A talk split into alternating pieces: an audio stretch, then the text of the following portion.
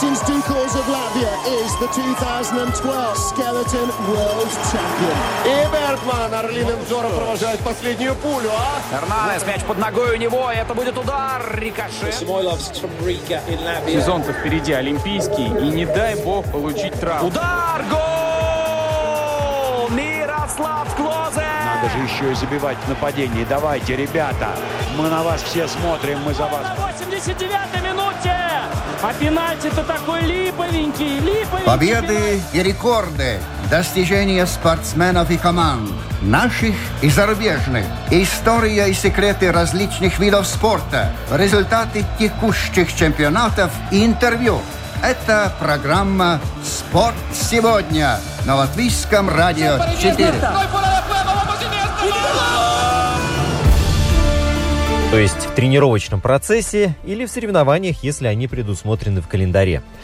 На самом деле свою страну спортсмены поздравляют в другие дни на протяжении всего года. Речь идет о победах, и среди них были громкие, такие как, например, олимпийское золото.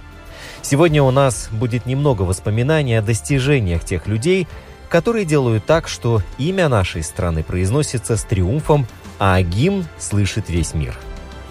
С вами Роман Антонович. И когда я увидел, что эфир сегодняшней программы «Спорт сегодня» совпадает с Днем независимости, то в голове моментально сработал ассоциативный ряд.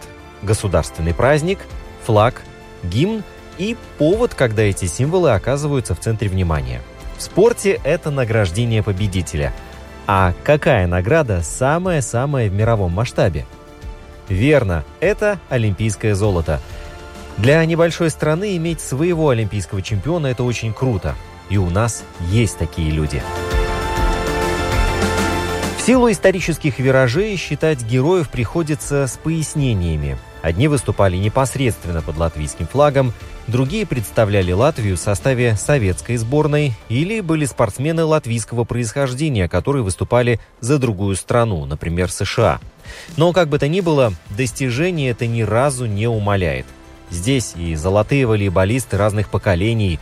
Олег Антропов, Мехико, 68, Алдис Берзинш, Лос-Анджелес, 84, Иван Бугайнков, Токио, 64 и Мехико 4 года спустя, Станислав Лугайло, Токио, 64 года, Павел Селиванов, Москва, 80-й, копьеметательница Инесса Яунземе, Мельбурн, 56, баскетболистка Тамара Дауниене, Монреаль, 76, гимнаст Джордж Гулакс, Лос-Анджелес, 32, каноист Иван Клементьев, Сеул, 88 год, пловец Янис Конрадс, Рим, 60 -го года. Он выступал под флагом Австралии. Стрелок Афанасий Кузьмин, золото в Сеуле 88 -го года. Копьеметатель Дайнис Кула, Москва 80.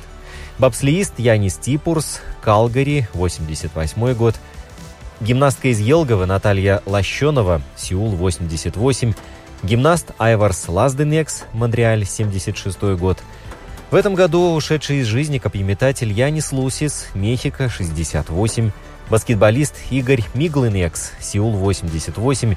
Яхтсмен Александр Музыченко, Москва, 80 год. Копьеметательница Эльвира Озулыня в Риме в 60-м году она метнула копье на 55 метров 98 сантиметров. Есть и хоккеист с золотой олимпийской наградой Виталий Самойлов, Калгари, 88 год. Наша уникальная Ульяна Семенова дважды была триумфатором в Монреале, а затем и в Москве. Волейболистка Татьяна Вейнберга, Мехико 68 и саночница Вера Зазуля, золото Олимпийских игр в Лейк-Плэсиде, 80-й год. Смотрите, какой длинный получился список. И это только золотые медали, причем еще не все. Четыре придержим на потом.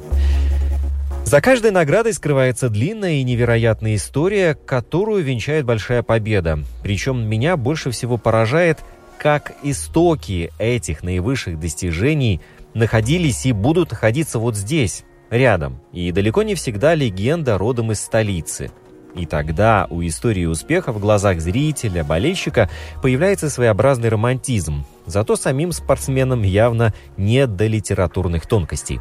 Но смотрите, как широко представлена палитра ставших золотыми для Латвии видов спорта. Перевес, правда, больше на летние виды, но тем не менее тут и командные, и индивидуальные, и баскетбол с волейболом, и гребли с метанием копья. На таланты жаловаться точно не приходится. Хотя во все времена сталкиваться приходилось со своими трудностями. Сейчас сложилась ситуация, когда то тут, то там возникает дефицит в спортивной, подающей надежды молодежи. К этому приводят разные обстоятельства. Либо проблемы с инфраструктурой, хотя этот вопрос успешно решается, и за последние лет 10 много изменилось в лучшую сторону. Еще высокая конкуренция между разными видами спорта и наиболее популярные, футбол или баскетбол, переманивают к себе большую часть детей и молодежи. А бывает и так, что в каком-то виде спорта блистает такой самородок, что на его фоне остальные таланты просто меркнут. Как это было с уникальным достижением сначала 12-летней давности, а потом с повторением спустя 4 года. У меня это событие стоит особняком еще по одной причине. Повезло стать свидетелем лично. В Пекине в 2008 году Марис Штромбергс впервые добыл олимпийское золото в новом для олимпийского формата виде спорта – вы только вдумайтесь, первое золото в велоспорте в классе BMX. Пожалуй, не умаляя значимости всех наград, это все же будет особой, как и запись, сделанная под жарким августовским солнцем в столице летних Олимпийских игр в 2008 году. Марис тогда с зашкаливающим адреналином, еще не отдышавшийся и совершивший невероятное, сказал вот что. Я еще сам толком не понимаю, что произошло, надо присесть и осмыслить. Финал всегда остается финалом, поэтому здесь все может быть, и борьба идет серьезная. Чувство ответственности намного больше, поэтому сразу и появляются всякие ошибки. Но не я единственный ошибался. Все допускали ошибки, все мы люди, а я делал все, что мог. Это не первый мой финал. Все они похожи друг на друга, что на чемпионате мира, что здесь. Но поскольку у меня уже есть опыт, то я спокойнее все это воспринимал. Перед Олимпийскими играми я уже поставил перед собой новые цели, так что вне зависимости от сегодняшнего результата ничего не меняется. Нужно продолжать тренироваться и эти игры ничего не меняют. Это исторические 46 секунд. Даже хочется себя ущипнуть, чтобы снова убедиться, что это не приснилось. Именно победа в Пекине – первое, что приходит в голову, когда Латвия отмечает свой день рождения. Спустя 4 года уже в Лондоне Штромбергс повторил свое достижение, сделав дубль уникальным, хотя в отличие от Пекина победа далась еще тяжелее. Но это уже тонкости, которые были важны на тот момент. Сейчас я бы хотел обратить внимание на другое. Помимо завоеванных наград, сложно переоценить последовавшую реакцию. Смотрите, игры в Лондоне отшумели, и в течение следующих нескольких лет буквально оптом в Латвии построили семь новых трасс для BMX. И недостатка в ребятах, которые хотят гонять и быть похожими на чемпиона Мариса, точно не было. Но тут произошло то, о чем я уже упомянул. Самородок Штромбергс был настолько крут, что найти второй такой оказалось невозможным. По крайней мере, пока. При всем том, что талантливой молодежи, рвущейся в гонку, предостаточно. Как кажется, свое влияние здесь оказало еще то, что данный вид спорта относительно молодой и на первых порах в суете можно распихать конкурентов и подняться на первую ступень пьедестала, как это было в Пекине. Потом, когда конкуренты разработают свою систему, многому научатся, то соревноваться с ними станет в разы тяжелее, что показали игры в Лондоне, которые дались Марису тяжелее, и я даже не говорю про Рио. Штромбергс был настолько хорош, что за эти 12 лет в Латвии не нашлось оппонента, который смог бы стать полноценным преемником. Зато желающих и способных завоевать главную награду за этот срок во всем мире стало гораздо больше. Примерно такая же картина может возникнуть и в Скелетоне, где братья Дукурсы и в первую очередь Мартинс практически на грани принимают решение задержаться в большом спорте еще на 4 года до следующих игр – Совокупность обстоятельств и причин подтолкнула их к такому шагу. Тут и вполне понятное похвальное желание осуществить мечту всей жизни и выиграть золотую медаль. В Сочи и Ванкувере, напомню, награда высшей пробы буквально сквозь пальцы просочилась. К тому же, как мне кажется, если не Томас и Мартинс, то кто? В обойме команды по скелетону уже закаляется Крист Нетлаус, подрастают Мартин Шмыжнякс и Валц Смилга, Последнему так вообще еще 19 лет. Впереди у него длинный путь, и если он вообще решит его пройти до конца. Вот и получается, что Плавной преемственности в скелетоне добиться не удалось, даже несмотря на примеры авторитет Мартинса Дукурса. Вся специфика латвийского спорта упирается в эту проблему. Посмотрим, в каком направлении будут развиваться события после зимней Олимпиады в Пекине через менее чем уже полтора года. Еще один герой 21 века – это гимнаст Игорь Вихров. Он вообще стал первым спортсменом, который принес олимпийское золото, обретший независимость Латвии. Надеюсь, никто не в обиде, что мы пошли не в хронологическом порядке завоевания золотых медалей. Давайте отправимся сейчас в далекий-далекий Сидней в 2000 год. Еще перед Олимпиадой Игорь Вихров считался одним из претендентов на медали. Дело в том, что за полгода до этого он взял бронзу на чемпионате Европы в вольных упражнениях. Но, как часто бывает, излишние ожидания могут сыграть злую шутку, даже если эти ожидания роятся в головах у болельщиков и журналистов. Спортсмены в этом плане достаточно суеверные. Так вот, в Сиднее все складывалось удачно, Игорь добрался до финала, но в квалификации травмировал кисть и отказался от продолжения борьбы в многоборье, чтобы сконцентрироваться на том, что у него получается лучше всего. Ладно бы только кисть, так еще и соперником был Алексей Немов, россиянин, до этого стал победителем в абсолютном зачете. Все было буквально на волоске. Но, как оказалось, к своему главному выходу Игорь подготовился безупречно. В Ютубе, кстати, этот двухминутный ролик доступен, и называется он «Игорь Свихровс 2000 Сиднey Olympics Floor Final».